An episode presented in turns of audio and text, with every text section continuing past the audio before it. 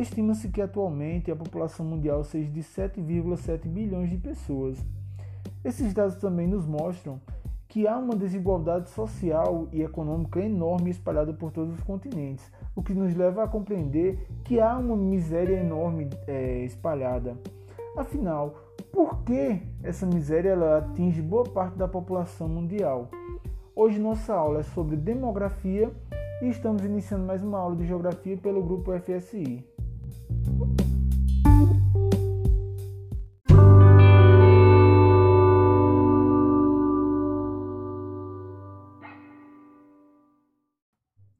A demografia é uma área do conhecimento da geografia que estuda as dinâmicas das populações, sejam elas humanas ou não. É, ela tem o seu significado literal como estudo do povo. É, nós temos a definição de demografias como demos, que deriva de povo, e grafia, que quer dizer escrita ou descrição, onde aí nós vamos ter uma geografia da população, um estudo do povo.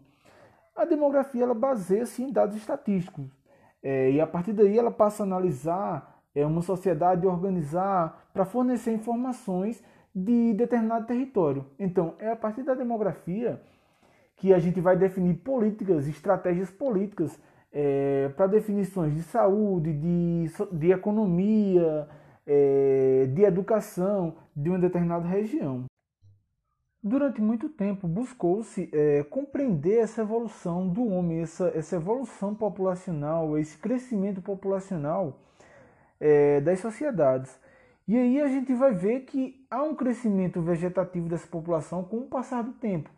A gente vai ver que a população ela vai aumentando com o passar do tempo e houve é, estudos históricos que buscaram compreender esse crescimento vegetativo, uma vez que o crescimento vegetativo ele é a relação existente entre o número de pessoas nascidas e o número de mortos.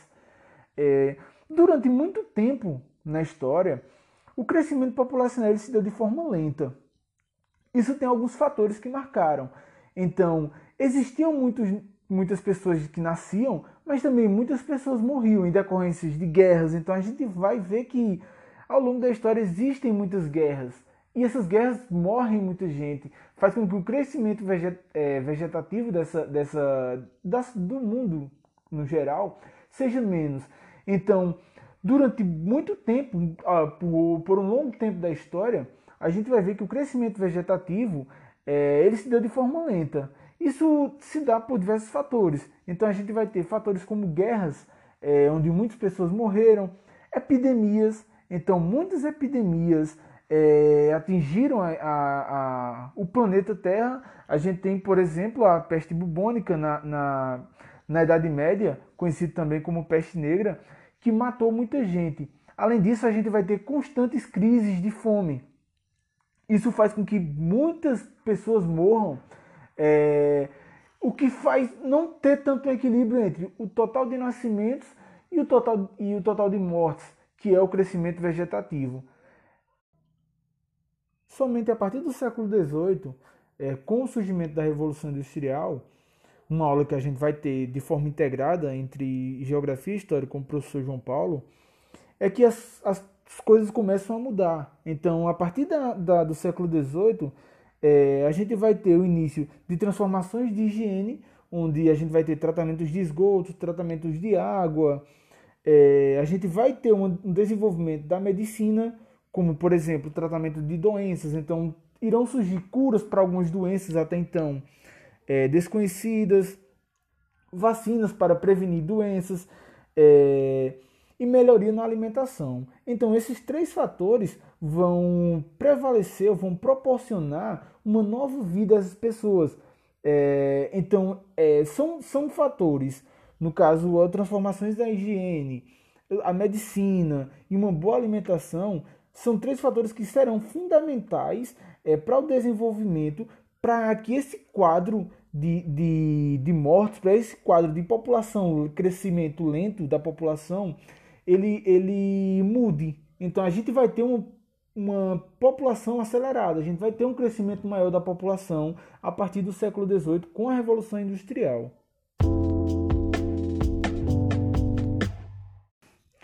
Outro fator que devemos compreender também são as fases de transição demográfica mundial.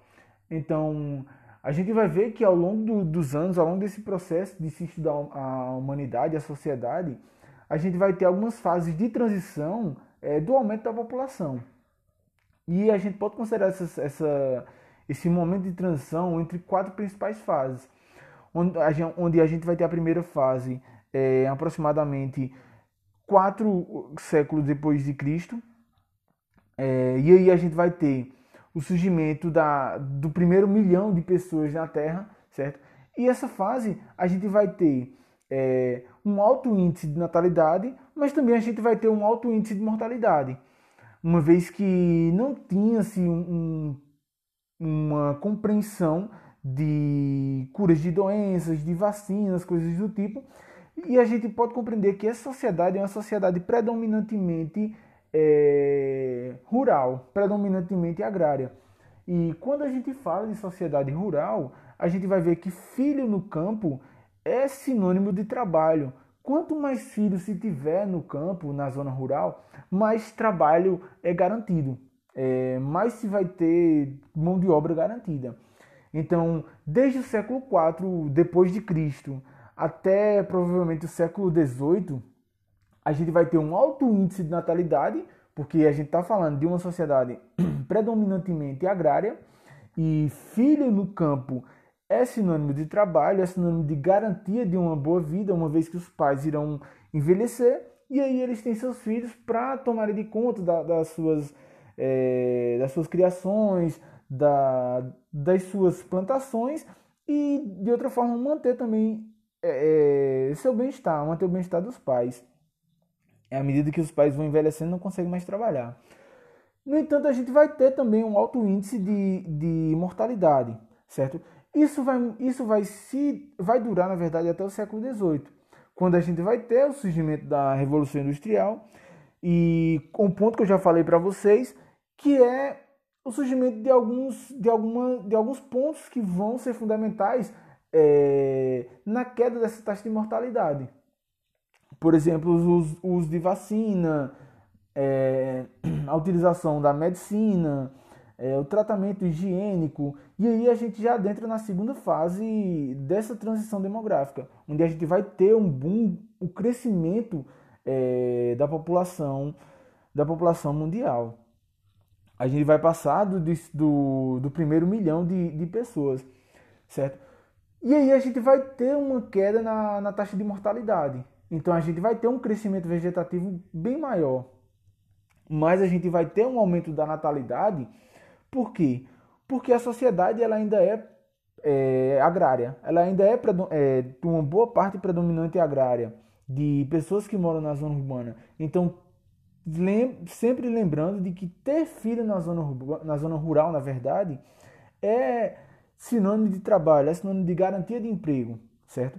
E aí a gente adentra na terceira fase é, da transição demográfica, onde a gente vai ter, vai do, do, de mil, do século XVIII até provavelmente 1950, onde a gente vai ter uma população mais urbana, a gente vai ter o surgimento de alguns movimentos, como tais como movimentos feministas, é, e aí, filho vai ser sinônimo de gasto. A gente vai estar na zona urbana, a gente vai estar com, com custo de vida bem mais elevado e a gente vai ter o controle de, de vacinas, enfim, nós vamos ter o crescimento vegetativo diminuindo, porque a gente vai ter a taxa de natalidade também diminuindo, porque aí a gente já tem uma fase mais urbana, e a gente vai ter também a taxa de mortalidade diminuindo também. Então, isso faz com que a, a, o crescimento vegetativo é, diminua.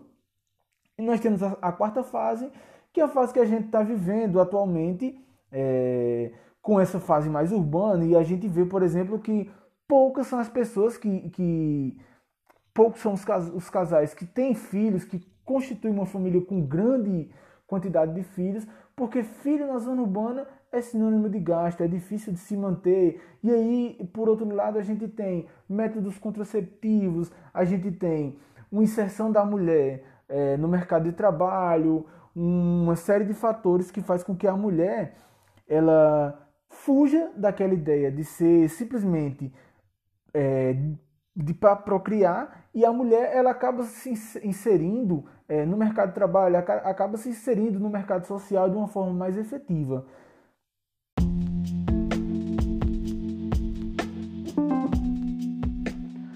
Existem estudos que já consideram também a quinta fase demográfica, a quinta fase de transição demográfica, é, que tem como característica é a baixa mortalidade, mas uma exagerada baixa de, de taxa de natalidade. Também o que faz com que muitas vezes o crescimento vegetativo dessa população é, esteja negativo.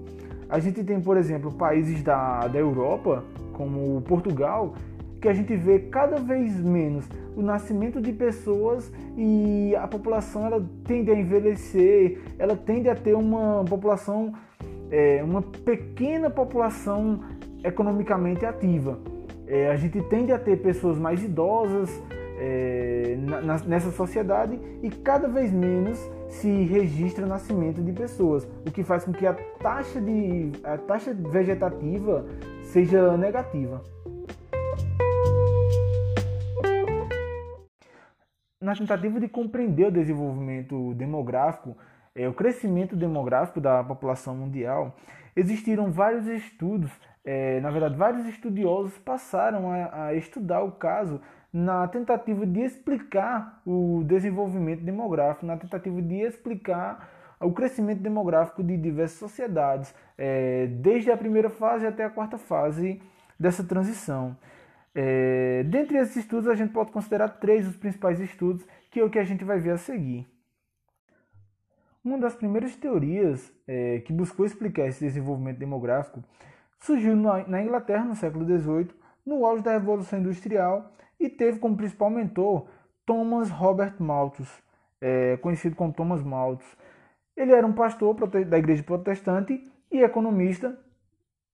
E segundo Malthus, é, a população ela crescia desproporcional a, ao crescimento também de recursos, é, a disponibilidade de recursos para alimentação. Então, de acordo com Malthus, é, esse crescimento da população, esse crescimento demográfico, se dava de uma forma, é, de uma progressão geométrica, ou seja, 2, 4, 8, 16, enquanto que a população, a população não, os recursos é, disponíveis na Terra cresciam de uma forma aritmética, ou seja, 1, 2, 3, 4, o que fazia é, com que houvesse uma desproporcionalidade entre o total de pessoas existentes na Terra e o total de alimentos que pudessem é, suprir as necessidades desses seres humanos. Isso, de certa forma, gerava miséria, é, gerava pobreza na sociedade. Então, resumindo, Thomas Malthus, ele defendia de que a população crescia de uma forma de uma progressão geométrica, ou seja, de forma PG, enquanto que a disponibilidade de recursos crescia de uma forma aritmética, ou seja, PA. E isso era a causa da pobreza, era a causa da miséria é, na sociedade. Thomas Malthus acreditava que a causa da miséria no mundo seria esse crescimento é, desproporcional de população e alimentos e ele tinha como controle, como espécie de. como forma de barrar esse crescimento, uma espécie de controle moral da população. Então, vale lembrar que o Thomas Malthus ele faz parte de igreja, é, e talvez isso influenciou no seu pensamento, e ele acreditava que a forma de controlar esse crescimento, a forma de controlar essa miséria, seria uma espécie de moral na, na no indivíduo, onde o indivíduo ele só pudesse ter relações sexuais, por exemplo, é, quando ele tivesse condições de manter sua família ou quando ele tivesse é, condições de ter filho. É, na verdade, é uma forma de é, seria uma forma de castidade, de acordo com Thomas Malthus, é, era a forma mais eficaz para se evitar o crescimento populacional. É, só que Thomas Malthus ele leva em consideração somente a Inglaterra. Então, de certa forma, isso faz de, do estudo dele algo não tão abrangente. Malthus também argumentava de que a natureza é, se encarregaria também de fazer uma espécie de seleção. Então, Malthus, por exemplo, ele levava em conta nos seus estudos é, as, as, pandemias, as epidemias que desenvolviam na, na, no período, as grandes doenças. Então, de acordo com Malthus, isso seria uma espécie de controle para evitar que haja um crescimento maior da população. A teoria desenvolvida por Malthus é, gerou a ele polêmicas e diversas críticas. Então, naquele período da Inglaterra, é, diversos filósofos passavam a, a, debater, a criticar o Thomas Malthus por, por, seus ideais, por seus pensamentos. Dentre esses filósofos, a gente pode considerar um grande filósofo conhecido, o Proudhon. Ele vivia é, na Inglaterra fazendo palestras e tecendo críticas a, a, ao Malthus por esse posicionamento, por essas ideias, é, por sua teoria demográfica. E foi justamente nesse auge dessas críticas que surge uma nova, na verdade, que surge uma nova teoria, é, conhecida como a teoria reformista, e aí a gente vai ter como principal mentor o Karl Marx, o Marx que a gente conhece da, da filosofia e da sociologia.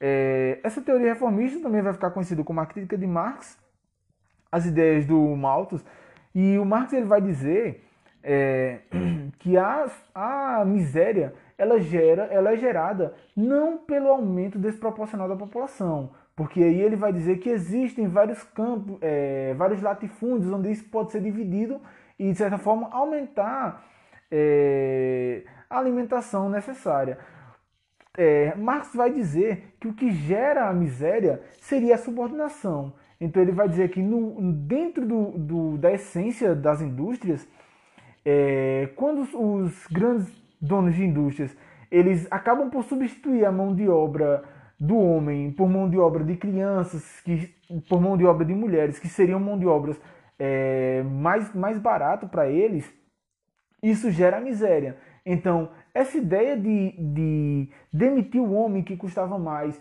e conseguir uma mão de obra mais barata era um dos fatores da miséria, era dos fatores que causavam a miséria, de acordo com Marx. É, porque uma vez que essas demissões elas geravam o que, Marx, o que Marx chama de exército de reserva. Uma vez que se, ele vai dizer que se é, tal pessoa não quisesse, esse trabalho existia uma série de outras pessoas que queriam porque estavam passando necessidades. E como fator para evitar isso, o Marx ele vai, ele vai entrar no ponto de distribuição de renda investimento em educação. Então Marx ele tece a crítica ao Malthus, é, ele vai dizer que o fator miséria não tem nada a ver com a relação de crescimento desproporcional entre população e recursos para alimentos. Ele vai dizer que existem vários campos que podem ser desenvolvidos recursos, mas a essência dessa miséria está contida na subordinação, na, é, na desigualdade de renda, é, na desigualdade, na separação de rendas, na verdade. E ele vai dizer que ele vai dar como solução a ideia de distribuição de rendas, é, de forma que as pessoas elas consigam ter o acesso de forma igualitária e o investimento em educação. Já no século XX, é, após a Segunda Guerra Mundial e no contexto também do neocolonialismo proporcionado pelo, pela Segunda Guerra Mundial, surge a terceira teoria que também é importante para o desenvolvimento do estudo da demografia, para a nossa compreensão da geografia. Ela é, na verdade, é um aprimoramento da teoria de, de Malthus, e ela é chamada de teoria neomalthusianista. É, uma vez que esse estudo ele vai levar em consideração esse crescimento é, da pobreza é, ocasionada pelo neocolonialismo, como também uma revolução médico-sanitária que vai ocorrer principalmente em regiões como a América, como a África, como a Ásia. Esse saneamento básico, essa, essa revolução médico-sanitária que vai ocorrer, é, vai combater, de certa forma, o índice alto de mortalidade, a taxa de mortalidade, que é um nível alto e, consequentemente, essa taxa de mortalidade ela vai cair, fazendo com que a população aumente.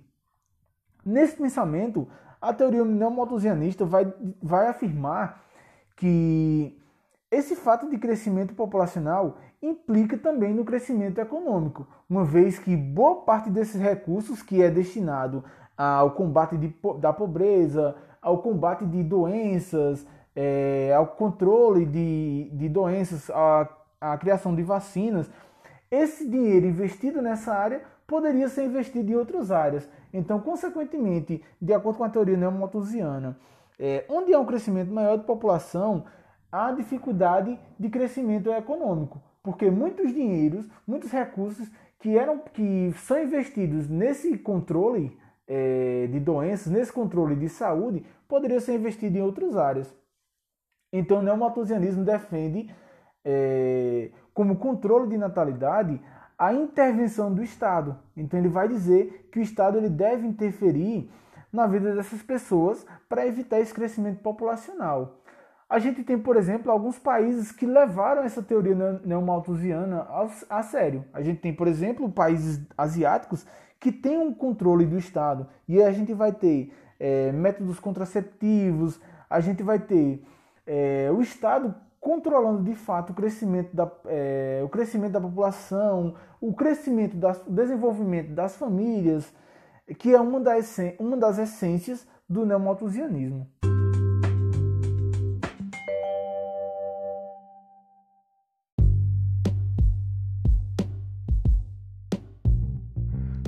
Bom, pessoal, e aí a gente chega ao fim de nossa aula sobre demografia. Espero que vocês tenham compreendido é, essa dinâmica demográfica, esses fatores que levam a esse crescimento populacional e as principais teorias que discutem o crescimento populacional ao longo da, da história, ao longo do estudo da geografia. Tranquilo? É, tenham todos uma boa aula e até a próxima.